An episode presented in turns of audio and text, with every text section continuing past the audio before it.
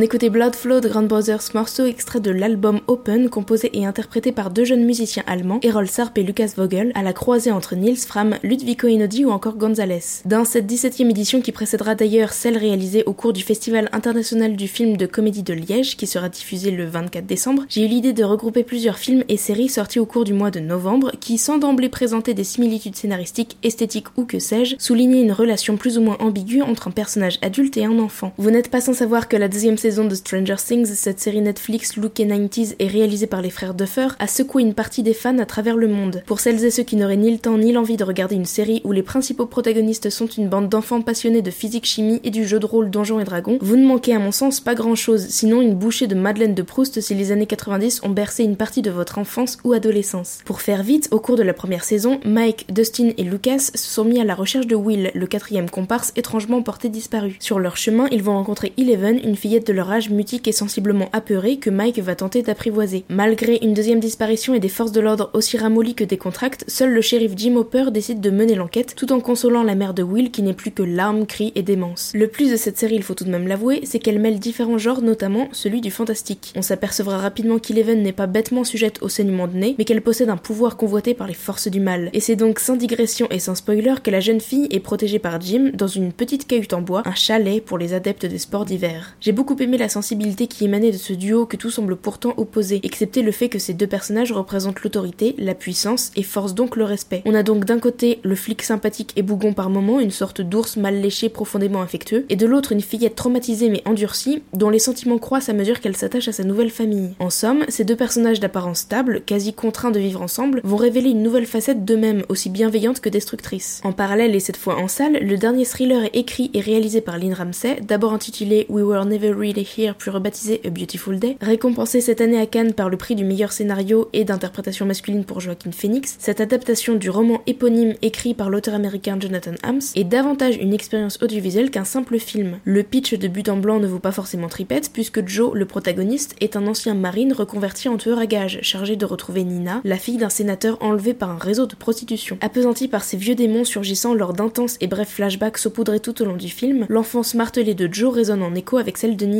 l'angélique blonde aux yeux bleus presque anesthésiée par ce qu'elle vient de vivre. Bien qu'ils soient inconnus l'un pour l'autre, le film joue à mon sens sur une certaine forme d'amour brutal et âpre, voire impur, ou au contraire sur un amour inhibé mais profondément extrême qui devient salvateur. Je m'explique. La figure paternelle n'est en aucun sens pour Joe, puis vous le découvrirez pour Nina, synonyme de douceur et de joie. Protégé par une mère battue, son existence n'est que mutilation. Endurci physiquement et mentalement, le garçonnet devenu tueur à gages voue toujours une profonde affection pour sa mère, au physique gracile. Délicat et bienveillant, une très belle scène les dévoile poussant la chansonnette dans le salon. La seconde fois où on entendra de nouveau Joe chanter, c'est étendu sur le sol, aux côtés d'un assassin. Cette scène, d'une toute autre nature que la précédente, souligne néanmoins la capacité presque revendicative qu'a Joe de souffrir en permanence. Rongé de l'intérieur, le corps et le visage buriné ne sont que des façades, des carapaces poreuses qui ne laissent que difficilement transparaître ses émotions. D'ailleurs, cette dichotomie se niche partout dans le film. Les personnages sont emplis de paradoxes et cela les rend étrangement très humains à mes yeux. Car si Joe est payé pour tuer des gens et qu'il s'exécute sans ciller, sa rencontre avec Nina le bouleverse. Elle est d'ailleurs soulignée par l'échec cuisant de sa mission. S'ils échangent seulement quelques mots, la tension qui les unit est palpable à travers un échange de regards non pas vagues mais dévastés. Joe ne répond plus seulement à un ordre mais à une obligation de protection, un devoir. Et si l'on ne sait rien de Nina, sinon qu'elle est un rempart à la folie, qu'elle est anormalement calme, la fillette finirait presque par voler le premier rôle d'héroïne. Cette évolution de jouvencelle en détresse à fillette au flegme olympien se retrouve dans bien d'autres films, comme dans Léon de Luc Besson réalisé en 94. Aux côtés d'un Jean Reno aussi gauche socialement parlant que foncièrement inculte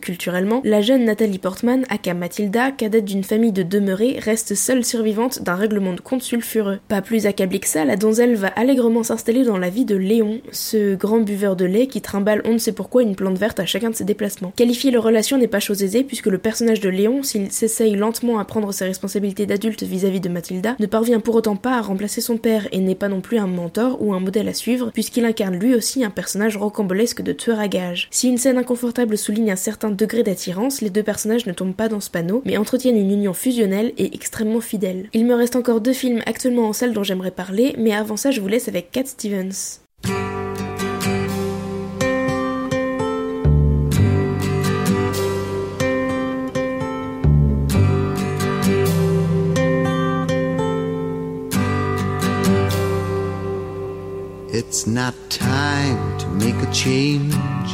Just relax, take it easy. You're still young, that's your fault. There's so much you have to know. Find a girl, settle down. If you want, you can marry. Look at me. I am old, but I'm happy. I was once like you are now, and I know that it's not easy. to be calm when you found something going on. But take your time, think a lot. Why think of everything you've got? For you will still be here tomorrow, but your dreams may not.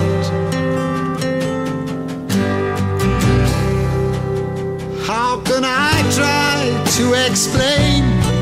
When I do, he turns away again. It's always been the same, same old story.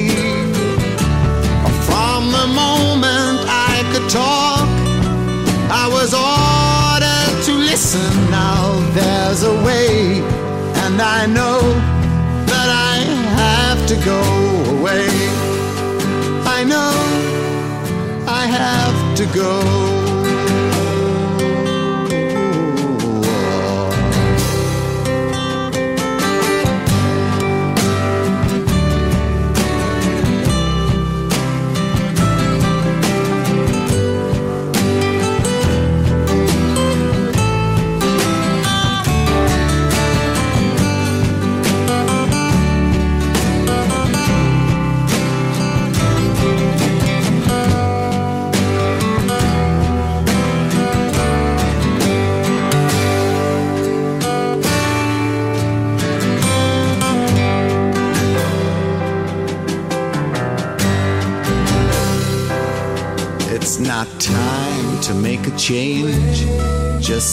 Down, take it slowly. You're still young, that's your fault.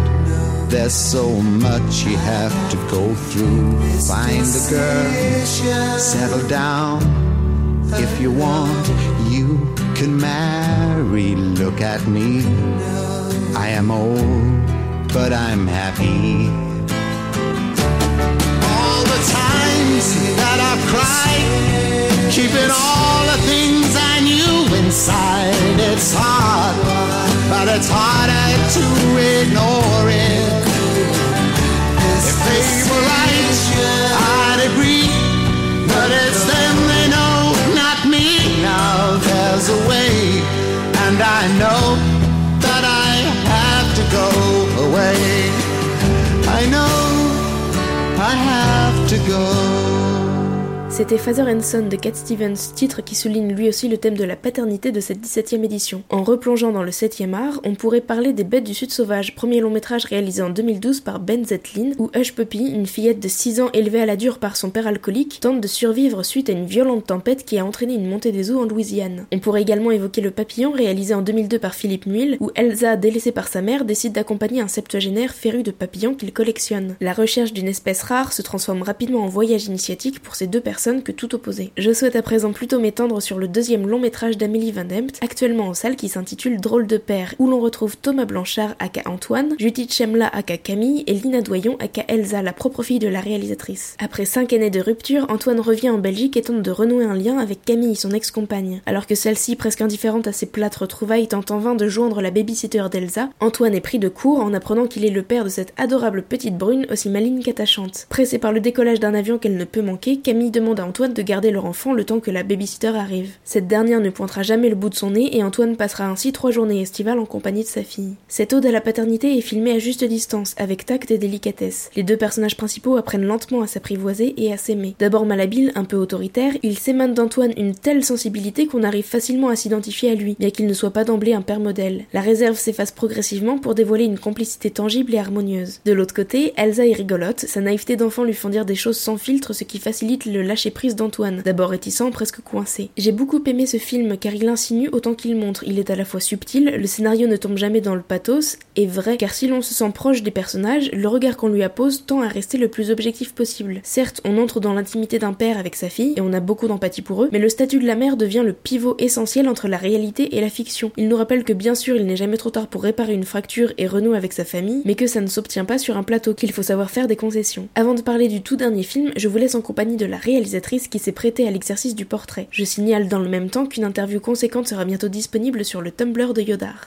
Euh, bonjour Yodar, alors mon nom c'est Amélie Van Emt. Je conseille en décembre à Bruxelles une pièce de performance qui s'appelle Guardians of Sleep, les gardiens du sommeil, qui travaille sur euh, notre, comment on peut veiller les uns sur les autres en fait en performance. Et c'est le 15 et 16 décembre au CAI Théâtre à Bruxelles. Et voilà, je trouve ça très intéressant parce que ça parle des choses sensibles en fait, de, la manière dont on, on prend soin les uns des autres et comment ça peut se passer dans un théâtre.